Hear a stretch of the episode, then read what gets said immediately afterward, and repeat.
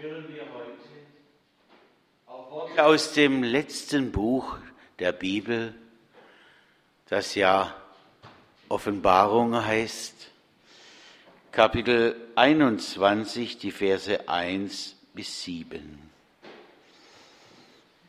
Und ich sah einen neuen Himmel und eine neue Erde. Denn der erste Himmel und die erste Erde sind vergangen. Und das Meer ist nicht mehr. Und ich sah die heilige Stadt, das neue Jerusalem von Gott aus dem Himmel herabkommen, bereitet wie eine schöne geschmückte Braut für ihren Mann.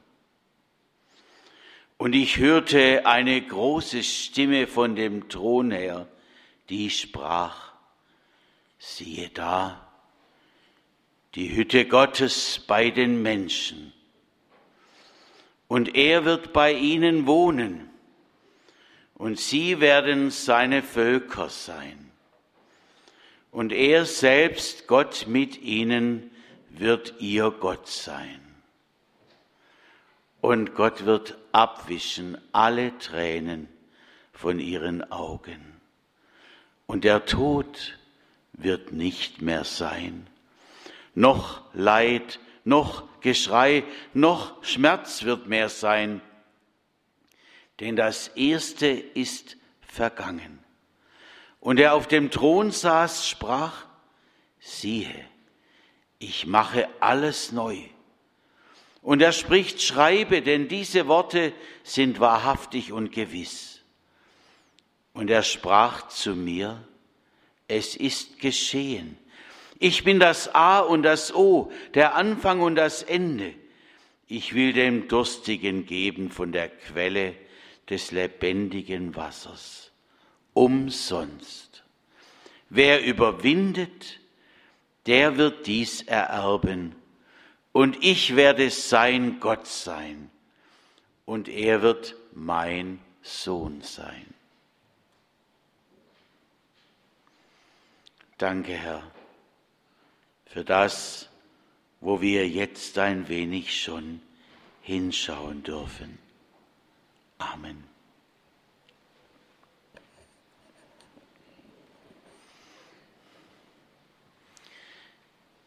Bevor Jesus gen Himmel gefahren ist, hat er seine Jünger beauftragt, in alle Welt zu gehen, überall die frohe Botschaft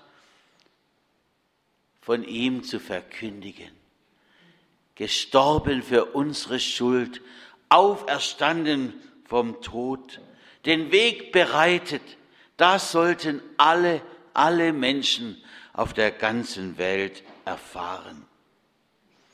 Und als dann Pfingsten wurde, da hatten sie den Mut, den Mund aufzumachen, egal welcher Widerstand ihnen entgegengebracht wurde. Und sie zogen los, aber die Gegner, die schon Jesus ans Kreuz gebracht hatten, gaben nicht klein bei. Wo sie einen zu fassen bekamen, der an Christus glaubte, da machten sie oft kurzen Prozess. So wurde als erster Stephanus einfach herausgenommen aus der Stadt und gesteinigt. Und auch vor den Jüngern machten sie nicht Halt. Petrus und Jakobus wurden gefangen genommen. Jakobus wurde sofort hingerichtet und Petrus entkam nur weil Gott seine Engel sandte, die ihn befreiten. Aber später musste auch er wohl wegen seines Glaubens sterben, wie so viele. Nur Johannes, der überlebte wohl. Und den setzten sie gefangen auf eine kleine Insel. Patmos hieß sie.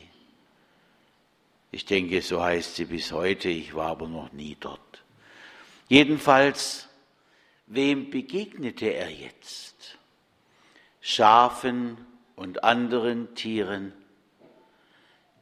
Und er dachte wohl, soll ich jetzt denen die frohe Botschaft sagen?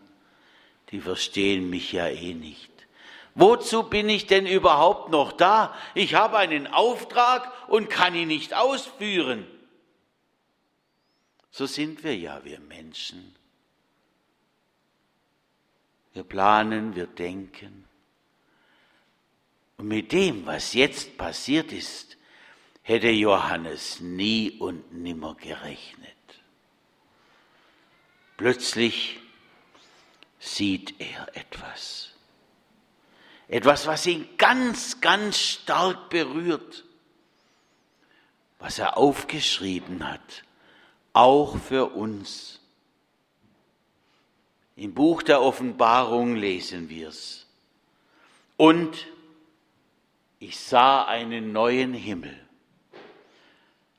und eine neue Erde, denn der erste Himmel und die erste Erde sind vergangen und das Meer ist nicht mehr. Und ich sah die heilige Stadt, das neue Jerusalem von Gott aus dem Himmel herabkommen bereitet wie eine geschmückte Braut für ihren, ihren Mann. Was muss da passiert sein? Der erste Himmel ist nicht mehr. Der unendliche Himmel, das Meer mit seinen unzähligen Litern Salzwasser. Weiß jemand, wie viel Wasser in allen Meeren zusammen ist? Ich auch nicht. Alles weg. Die Erde verschwunden.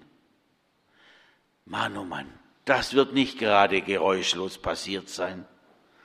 Aber wo befindet sich jetzt Johannes und die Überlebenden? Das alles berichtet er nicht. Aber haben Sie schon einmal eine Stadt vom Himmel kommen sehen? Ich auch nicht. Eine ganze Stadt kommt herunter von dem neuen Himmel, geschmückt. Geschmückte Städte kennen wir mit Wimpeln und allem Möglichen. Ich weiß nicht, wie es da aussieht. Palmzweige in Erwartung dessen, was kommen wird in Erwartung des Bräutigams Jesus Christus. Und die Stadt ist geschmückt wie die dazugehörige Braut. Es muss etwas Besonderes sein, nicht wahr? Nichts Trauriges. Es sieht aus wie eine nahende Hochzeit, hohe Zeit im Leben ein neues Jerusalem, die neue Stadt Davids, die Hütte Gottes. Das ist ja eine Untertreibung, die Hütte, gell? Die Hütte Gottes bei den Menschen. Aber wir denken zurück an den Berg der Verklärung, wo auch so Hütten standen. Gott ist also jetzt so nah wieder bei uns Menschen wie früher im Paradies vor dem Sündenfall. Gott wird alles neu machen. Und dann heißt es, und das spricht so ganz direkt zu uns, und Gott wird abwischen alle Tränen von ihren Augen, und der Tod wird nicht mehr sein. Noch Leid, noch Geschrei, noch Schmerz wird mehr sein, denn das Erste ist vergangen. Und der auf dem Thron saß, sprach, siehe, ich mache alles neu. Können Sie sich das vorstellen? Ein, ein Zustand, wo, wo es keinen Grund mehr gibt zu weinen. Bei uns Männern sagt man ja, ein Mann weint nicht, finde ich Blödsinn gut, wenn wir es auch herauslassen können, unseren Kummer. aber Gott wird die Tränen der Schmerzen abwischen, er selber. Für die Erretteten wird es kein Leid mehr geben. Keines. Auch der Tod hat aufgehört zu sein. Er hat aufgehört, sein zerstörendes Werk unter den Menschen zu vollbringen und Schmerz und Leid zu verbreiten. Das alles wird Vergangenheit sein und Leben sein wird in Fülle bei Gott. Das ist eine Zeit, die ist noch nicht, das wissen wir. Dennoch gibt es genug Grund zum Weinen, zum Gram um Menschen, die abgerufen wurden, auch in diesem Jahr. Und wir denken an manchen Augenblick, wo wir selber unter Tränen waren. Aber ihr Lieben, wir hören es hier, das alles wird ein Ende haben. Der Tod, seine ganze Macht wird aufhören. Neulich erst stand das Auto eines unserer Beerdigungsinstitute hier auf dem Kirchplatz nah bei unserer Kirche. Als ich ankam, fürchtete ich schon, dass uns wieder eines genommen worden wäre. Aber der Mann winkte ab. Doch ich wusste, das ist wohl nur aufgeschoben. Das wird wohl wieder Wirklichkeit sein. Und wenn der Herr nicht vorher kommt, dann wird es uns alle treffen, so wie viele Generationen schon im Gotteshaus waren, in der Vorgängerkirche hier, und wir wissen von ihnen fast gar nichts mehr. Aber dann, wenn Gott alles neu machen wird, wird der Tod nicht mehr sein. Tränen muss es keine mehr geben. Da möchte ich sein. Sie auch? Warum durfte Johannes das sehen? Weil es uns Hoffnung machen soll auf das, was kommen wird. Ich denke, das ist der Grund. Er und wir dürfen schon ein Stück weit da hinüberschauen. Als unsere amerikanischen Freunde von dem Chor, der nächstes Jahr zu uns kommen wird, sich das letzte Mal verabschiedeten, sagte der Chorleiter zu mir, spätestens im Himmel dürfen wir uns wiedersehen für uns und für die, um die wir trauern, die irgendwo in die Erde eingehüllt liegen oder als Asche in irgendeiner Urne. Da gilt das. Ich habe in der Kilianskirche in Heilbronn Orgel spielen lernen dürfen. Und einmal wurde ich herumgeführt zu diesen Fenstern, die da eingesetzt wurden, die war ja auch im Krieg zerstört worden. Es waren neue Fenster. Und da gibt es ein Fenster, da sind sie abgebildet. Särge, Verstorbene, die da gerade mit großen Schritten aus dem Sarg, der sich öffnet, heraussteigen.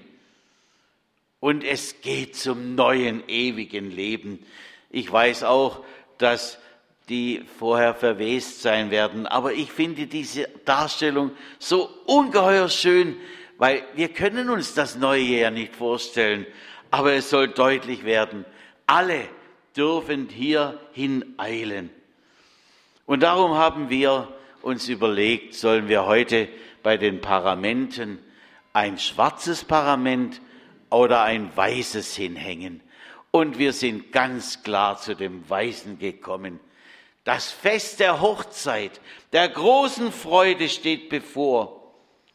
Aus dem Totensonntag wird der Ewigkeitssonntag. Und alle sollen das wissen und auch sehen. Johannes sieht schon dahin und hört die Stimme Gottes, die sagen wird, es ist geschehen. Ich bin das A und das O.